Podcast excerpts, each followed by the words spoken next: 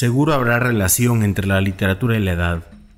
Por el argumento básico de la escritura desde un tiempo, queda perfecto con la escritura la lógica espacio-temporal y ese su devenir extraño.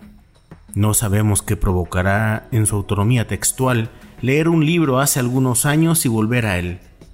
Aquello, a su manera, es un viaje en el tiempo. Pasa con el tercer perfil de Arnoldo Galvez Suárez, su primer libro, que regresa para quedarse en un formato único y especial, un audiolibro. Desde Audiobookie de Agencia Ocote tenemos la fortuna de traer para ustedes este audiolibro de un reconocido escritor contemporáneo, centroamericano, guatemalteco. Galvez, que ha ganado el premio de novela Mario Monteforte Toledo con los jueces, y el certamen BAM Letras con la novela Puente Adentro. Ambos premios importantes y ambos desaparecidos. Así las cosas. En esta región nos toca lidiar con muchas formas de desaparición y de resistencia. Y por eso pedimos a Arnoldo Galvez Suárez nos permitiera reeditar ese su primer libro de cuentos en formato podcast como un gesto conmemorativo del 2019, como quien regala un libro o como quien decide meter una foto en medio de sus páginas. Hay que decirlo, el libro es una selección del autor que descartó un buen número de relatos que aparecieron en la edición original de 2005 en la también desaparecida editorial Letra Negra.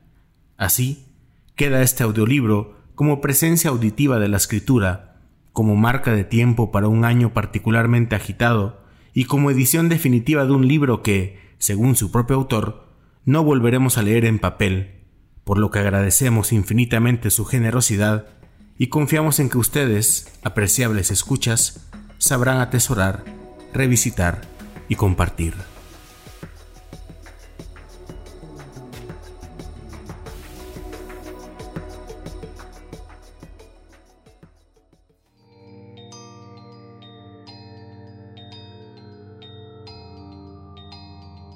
The Babylon Zoo. El Elazar Pardo caza solamente de madrugada. Le gusta especialmente la carne tibia, casi fría, blanda de los cuerpos dormidos. Se mete por las ventanas mal cerradas entre los muros mal construidos y devora lentamente a las nueras angustiadas, a las cuñadas flatulentas, a las suegras enfermizas, a las madrinas apacibles, a las novias indóciles, a las nietas juguetonas. Una sola vez se comió a un pobre señor, pero le gustó poco. Era un contador público cuya clavícula quedó atravesada en el esófago duro del Elazar Pardo, y de no ser por un eficaz sistema de regurgitación profiláctica que los elazarpardos han desarrollado a lo largo de miles de años en que fémures, esternones y tibias han intentado acabarlos, habría muerto este último ejemplar de la que acaso ha sido la más fascinante especie que haya habitado el planeta jamás.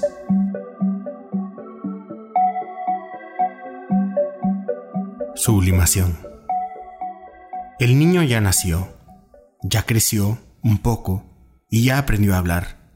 Ahora aprenderá a leer y a escribir. Mamá se esmera, se esfuerza por cumplir, por ser madre. El niño ya sabe, ya aprendió a usar correctamente los cubiertos, a no comer con la boca abierta, a no eructar ni a sacarse los mocos en la mesa, a no apoyar en ella los codos. Ya cambió la pacha por el vaso. Aprendió a que no se le escurra la leche por las comisuras. Ya cambió el babero en el pecho por la servilleta en los muslos.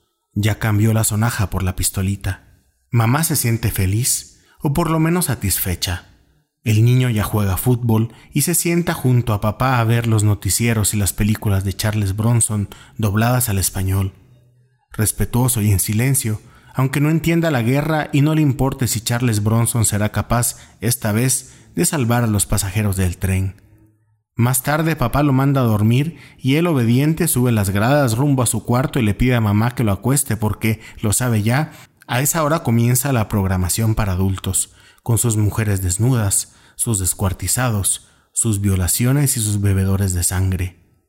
El niño es inteligente, asegura mamá a sus amigas. Ya aprendió y fue quizá lo más difícil que cuando le vienen las ganas lo primero que debe hacer es encender la luz del baño, revisar que haya papel, jalar un poco la cadena para asegurarse de que el depósito esté lleno y no se quede allí el submarinito flotando, hediondo, cochino, tener bien cerca el desodorante ambiental para no molestar al que venga después Luego sentarse, habiéndose previamente bajado el pantalón, golpearse las rodillas por si se tarda en salir y una vez fuera, limpiarse bien con el papel suavecito, jalar completa la cadena y asegurarse de que el agua se lo haya llevado todo.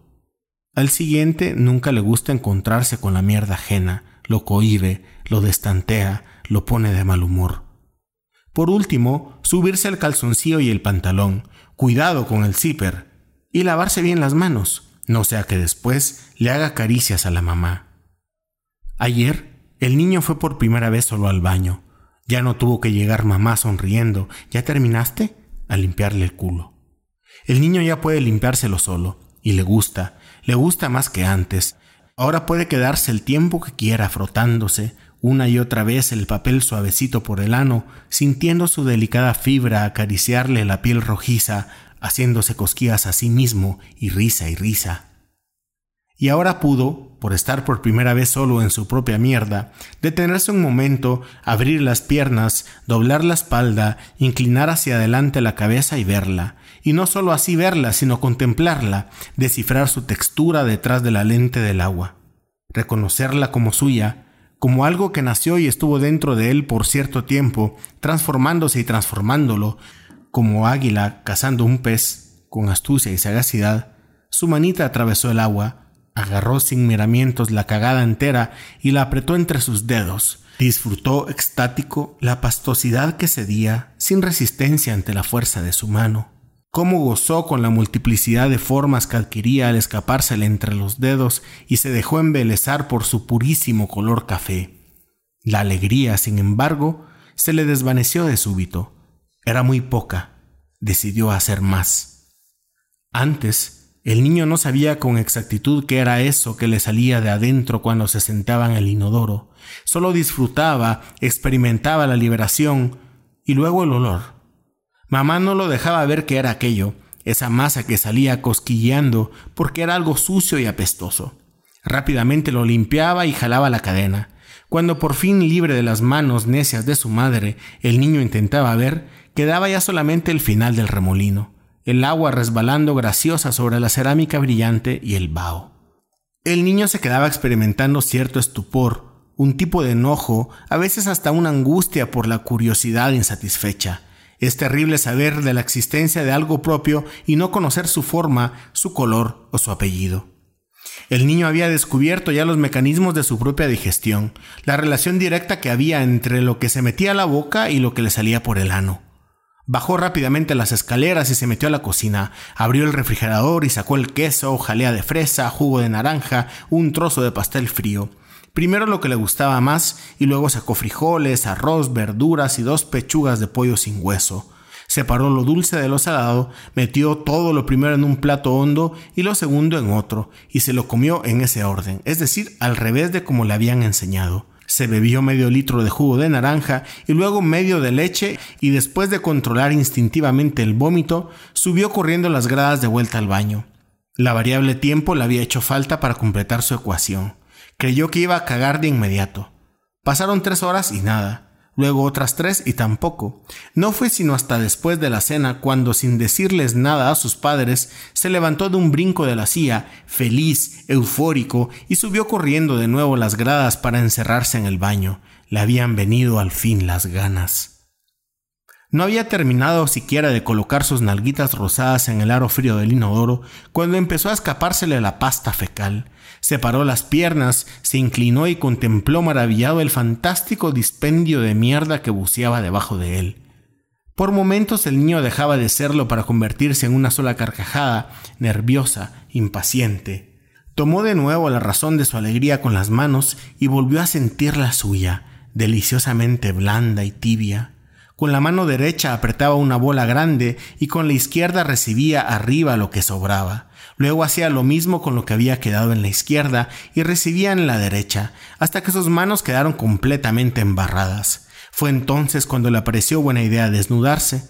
Sin abandonar su asiento, alrededor de él quedaron tirados calcetines, calzoncillo, pantaloncito y camisita y se untó en el pecho y en los muslos la mierda acumulada en las manos. Volvió a separar las piernas sentadito así como estaba y atento, muy atento, cogió más y mientras más sacaba debajo del agua, más bella la veía y la sentía en su textura, en su denso aroma primordial.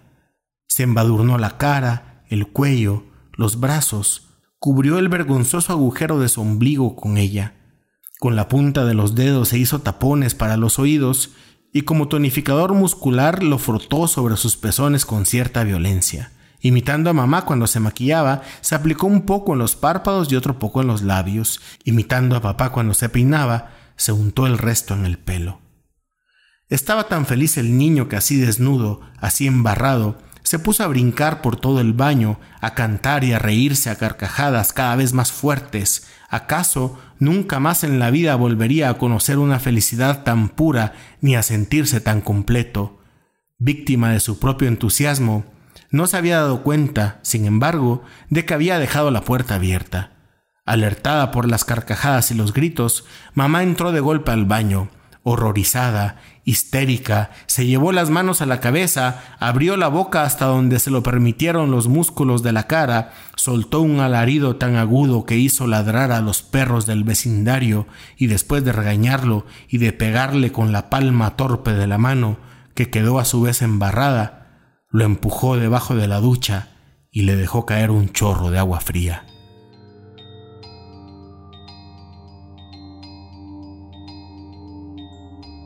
La bestia, la bella.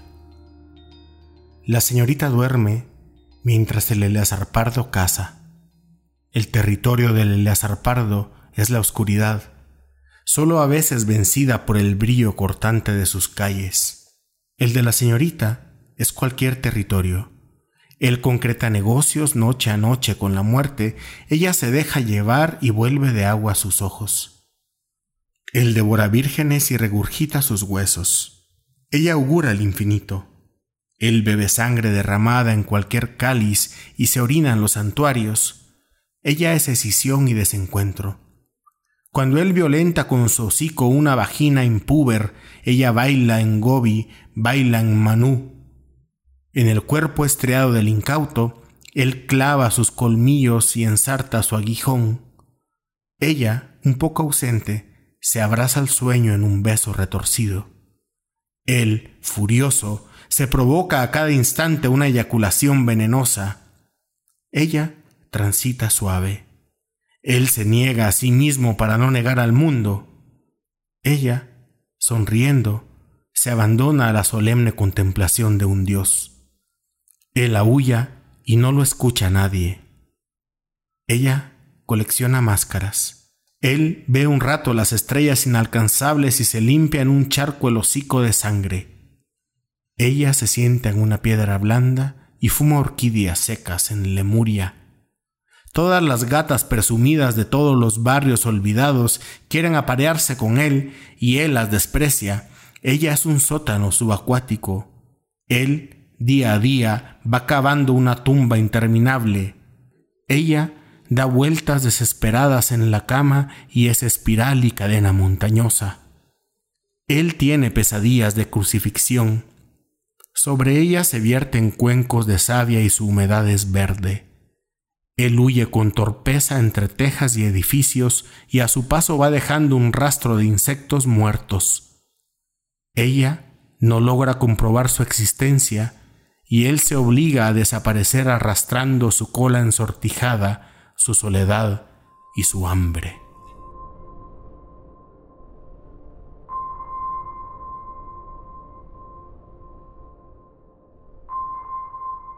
Primera estación. Que la verdad sea anatema y la mentira cruz en el peñón, dijo ayer el orador ante la sorpresa del público. Y el escriba propuso una reforma a la ley arancelaria y la decapitación inmediata de todos los santos de madera. Mientras tanto, los ancianos deliberaban a puerta cerrada, ajenos al escándalo, sordos al bullicio exterior. El tonto, con pancarta y silbato, pidió que se le deje en paz y la señora que nadie se escandalice si se le ve masturbarse en la lavandería o en la plaza. El urbanista, siempre considerado y acomedido, hizo un llamado a la población para que, democráticamente y sin cabida a turbias negociaciones, se elija un lugar adecuado donde vomitar, para que así las fuerzas no tengan que hacer movilizaciones inútiles. Por último, el líder sindical, iracundo, pidió a gritos una tregua al conflicto que se traen los aprendices de profeta con los gerentes generales y por culpa de los alaridos del sindicalista, nadie escuchó a un señor cualquiera suplicando que se le devolvieran los zapatos.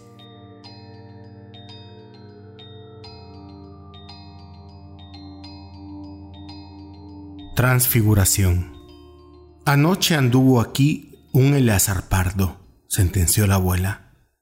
El papá y la mamá voltearon a verla con lástima, como a un loco o a un pordiosero.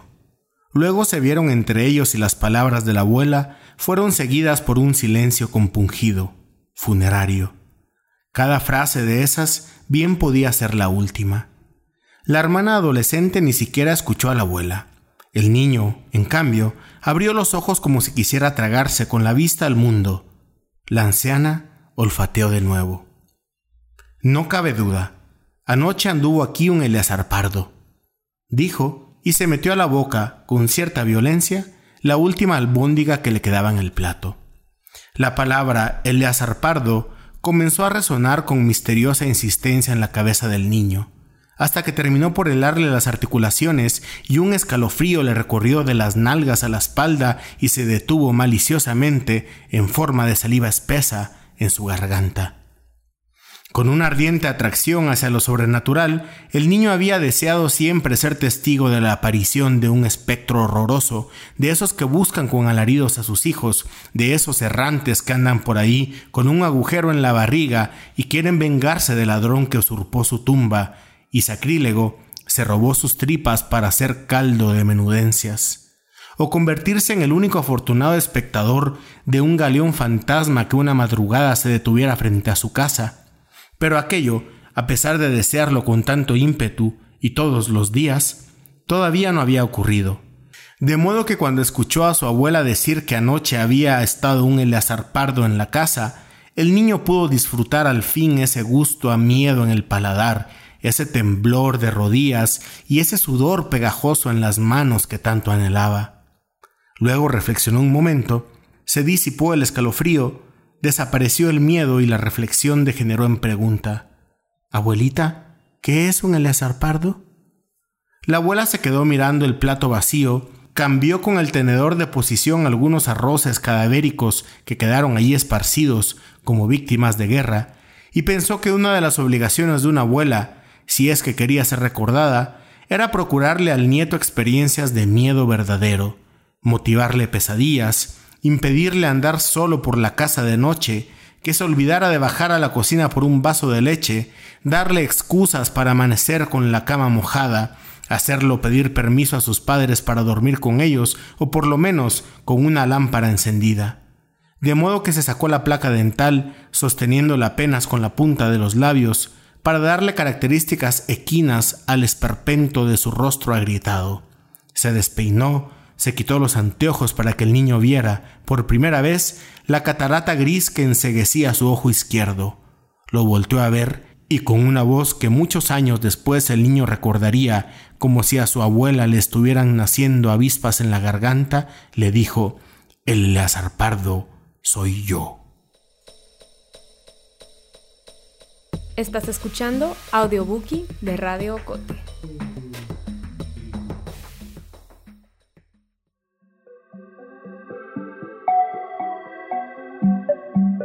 Segunda estación. Hoy hubo guerra, enfrentamiento y crisis. Hubo mutilados y cadáveres, fantasmas desesperados buscando un cuerpo que ponerse. Me llamó mucho la atención que después hubo desmantelamiento ferroviario y estudios sobre el aparato excretor del pulpo canadiense.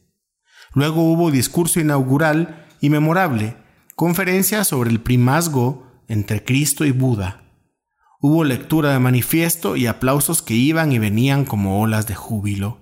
Supe que después hubo cóctel y señoras perfumadas, brindis con vino blanco y fiesta con DJ.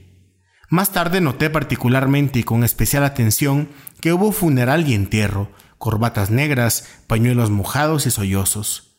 Casi al mismo tiempo hubo liturgia con evangelio, hostia y expulsión de mediocampista.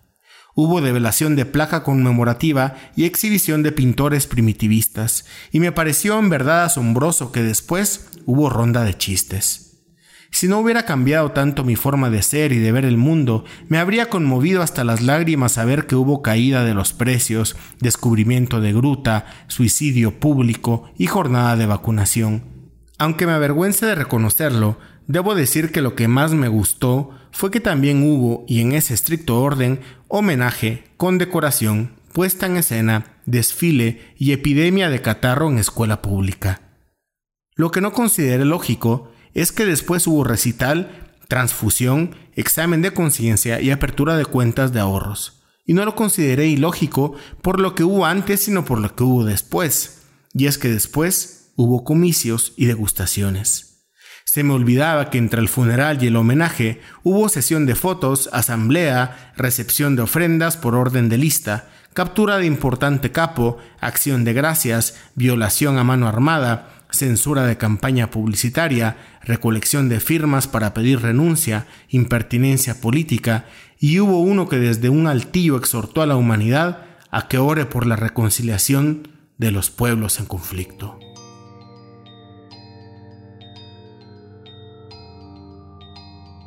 Funeral.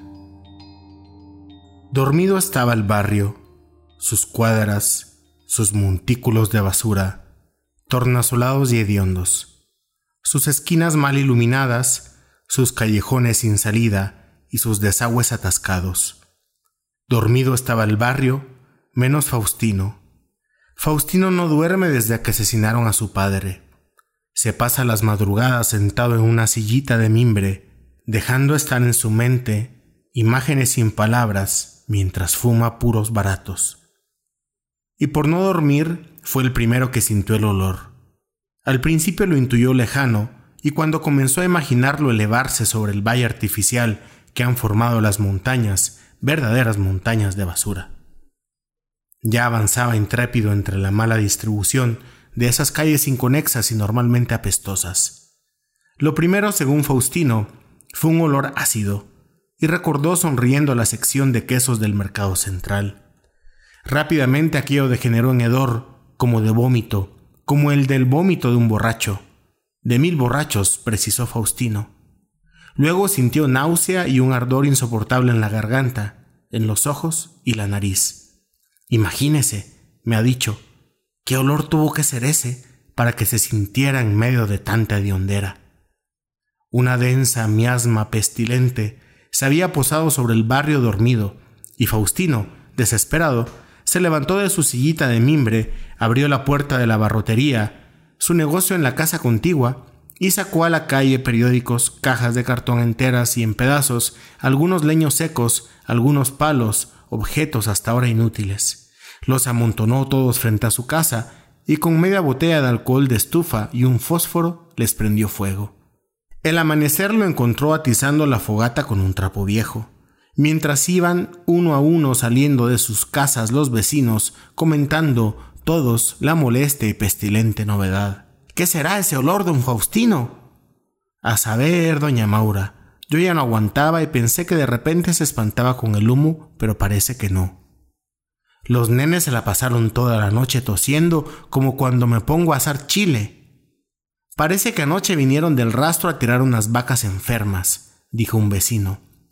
Ya estuvieran volando los opes, dijo otro. Ya están volando. Mire. Doña Maura señaló con la punta de su dedo artrítico el cielo. La tertulia se interrumpió y todos voltearon a ver la nube negra formada por decenas de sopilotes planeando en círculos funerarios y ensombreciendo más aún el paisaje. Peor si es gente muerta, dijo doña Maura tapándose la boca. Los muertos hieden, pero no tanto, dijo riéndose alguien que recién llegaba. Viera que sí, Aún mi tío que se murió de tanto que chupaba lo tuvimos que velar envuelto en nylon porque no se aguantaba la peste, dijo una muchacha muy gorda y sudorosa que también acababa de llegar. Ya sé, dijo Faustino. Vamos donde Chemita y le pedimos prestado sus largavistas, nos subimos al techo de la tienda y desde ahí miramos de dónde viene el olor. Ese viejito está sordo y loco, a saber si nos va a oír. Si nos oye, le gritamos entre todos, dijo Faustino con entusiasmo. El grupo, que ahora era de unos diez, caminó tres cuadras, alejándose del basurero, y se detuvo frente a una casita medio derruida, y sobre cuyas paredes de bloc los muchachos aburridos del barrio escribían con aerosol mensajes incomprensibles. ¡Don Chema! gritaban todos. ¡Don Chemita! Unos minutos después se asomó entre los barrotes de la ventana un viejo acalambrado y sin dientes, lampiño y desnudo hasta los pies. Faustino, por ser el de la idea, se encargó de pedir prestados los binoculares. Es que queremos ver de dónde viene ese olor, el anciano sonrió, mostrándoles impúdico las encías negras y aftosas. Anoche se fue a morir entre la basura un Eleazar pardo, les dijo, mientras se pellizcaba un pezón con la obstinación de quien quiere hacerse daño. Ya vieron que les dije que estaba loco, susurró alguien desde atrás, que a ratos daba saltitos para poder ver entre las cabezas. Loca tu madre, contestó el anciano, buscando los ojos del que había hablado y defendiendo no solo su lucidez, sino la salud de sus oídos. ¿Qué es un Eleazar Pardo, don Chemita? preguntó respetuoso Faustino. Coman mierda, contestó sin verlos. Se dio la vuelta y les mostró a todos, mientras se alejaba dentro de la casa, los pálidos pellejos que habían sido sus nalgas y una infinidad de manchas oblongas y oscuras en su espalda. Faustino recordó los agujeros que perforaron las balas en el pecho de su padre y sintió deseos de fumar un puro. Arrastrando los pies descalzos, don Chema volvió unos instantes después. Hoy mismo los quiero de vuelta, dijo y le extendió los binoculares a Faustino a través de los barrotes oxidados de la ventana. Eran quince, ahora, los que se subieron al techo de la tienda de Faustino para concretar el descubrimiento. Desde allí se ven perfectas la planicie y las montañas de desechos que por décadas ha ido acumulando el servicio municipal, y a la gente de todas las edades y de todos los tamaños, cuyas vidas transcurren entre la basura, que viven de ella, que comen lo que escarban allí y allí duermen y se reproducen. Usted quédesele viendo a los opilotes, ubíquelos bien, y de ahí comienza a bajar que sobre el animal muerto están volando aconsejó doña Maura a Faustino. Ya lo encontré, gritó Faustino. Ahí está, ya lo encontré. ¿Qué es? preguntaban ansiosos los vecinos. Faustino apartó los binoculares. No sé, dijo contrariado. A ver, dijo un vecino y le arrancó de las manos los binoculares. Ese es un tecolote negro. Presta acá, dijo doña Maura. Cara de tecolote negro tiene usted, es un tacuacín. Los tacuacines no son tan grandes, replicó otro que había arrebatado también los binoculares, y a partir de ese momento comenzó a enumerarse un listado incoherente e imposible de especies animales, unos que un alacrán gigante, otros que un mono, otros que un murciélago, que un tigrillo, que una iguana, que una rata, que un coche de monte, que un niño peludo. Unos decían que tenía alas como de murciélago, otros se fijaron en los pelos gruesos, unos negros, otros amarillentos, que le cubrían el cuerpo. Otros más mencionaron las patas hacia el cielo, que mostraban garras feroces. Otros la cola con aguijón, el hocico abierto y los colmillos.